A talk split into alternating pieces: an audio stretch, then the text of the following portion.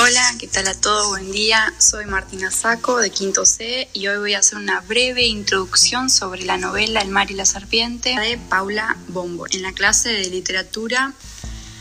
Bueno, en la literatura es, eh, según la, Real Academia Española, explica que es el arte de la expresión verbal y por lo tanto abarca tanto los textos escritos como orales. Bueno, yo acá tengo un libro eh, que se llama El mar y la serpiente de Paula Bómbora. Es un libro corto de apenas tres capítulos donde explica nada, explica sobre que la nena vive en un tiempo de dictadura apenas con siete años y mm, sus padres están en contra de este gobierno. Pocas páginas después el padre desaparece y la niña piensa que se pierde. Transcurso van pasando el tiempo, la madre se va a Buenos Aires a estudiar porque quería aprender nuevas cosas y antes de marcharse le explica que a la niña que el padre había muerto que había muerto por causas naturales y la nena se queda con el tema de que el padre estaba en las estrellas y que no se quería ir del mar donde vivían antes. Cuando llegan a Buenos Aires ya se habían ido y ya habían hecho todo el viaje, ya se habían cambiado un montón de casas. Llegan a Buenos Aires, consiguen a un par de amigos, hace esto, el otro, bueno, cuando termina el capítulo, el primer capítulo, la madre, eh, en realidad las dos son secuestradas por la AAA, en donde pasan unos meses, que ya vendría a ser en el segundo capítulo, que bueno, nada, que la madre vuelve después de todo eso, pero a las dos les quedan secuelas. A la madre mucho, viste, no le quedó porque bueno, ya es ella adulta y todo eso, pero la nena como eh, mecanismo de defensa es todo eso eh, se le borró, se le borró de la mente. Para no recordar esos feos momentos donde la madre había desaparecido, todo eso. Cuando, bueno, llega el segundo capítulo, la, eh, la, nena le hace un montón de interrogatorios a la madre, ya había pasado un par de años, ya era un poco más grande. Y la madre le cuenta de que el padre no había muerto por causas naturales, sino que había sido secuestrado por la misma organización que a ella lo había secuestrado tiempo atrás. Bueno, la madre ya hizo, rehizo su vida, ya tenía un esposo y, y, una, y un hijo nuevo y ahí queda. Y después en el tercer capítulo, donde ya la nena es mucho, mucho más grande, eh, y que ya se maneja sola por la ciudad, y que la dictadura había terminado y ya era una democracia.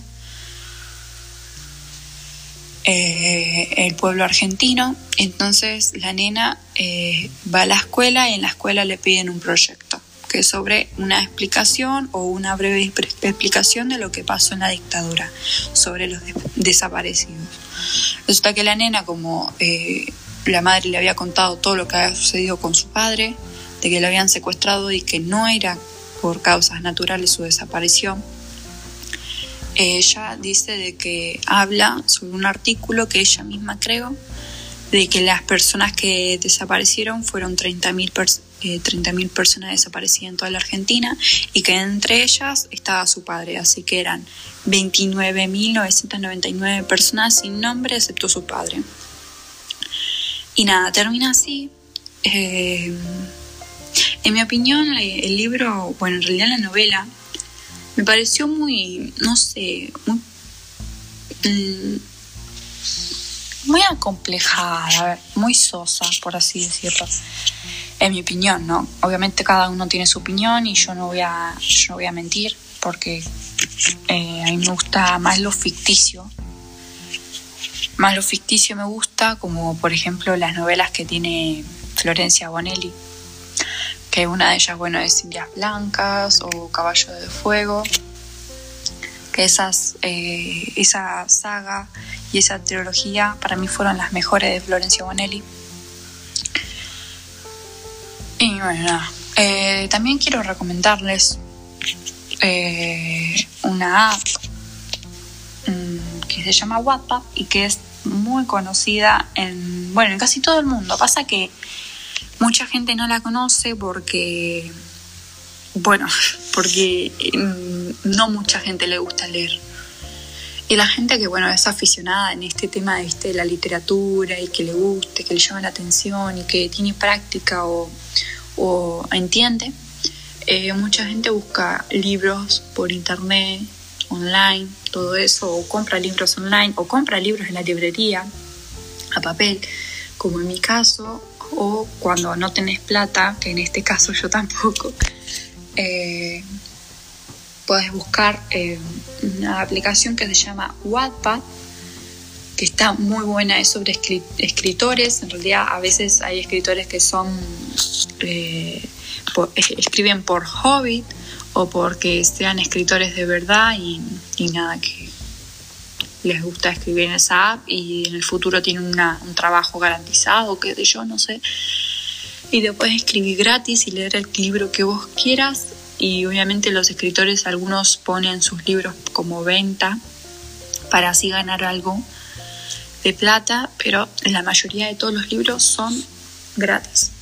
Y también puedes escribir vos, si tenés algún, si tenés imaginación y todo eso, puedes entrar a la app y escribir tu propio libro y subirlo totalmente gratis. Bueno, eh, ok chicos, eh, por acá termino este podcast eh, sobre esta novela de esta autora conocida en Argentina. Muchas gracias por integrarse y compartir conmigo. Les deseo un buen día y muchas gracias. Chao, chao.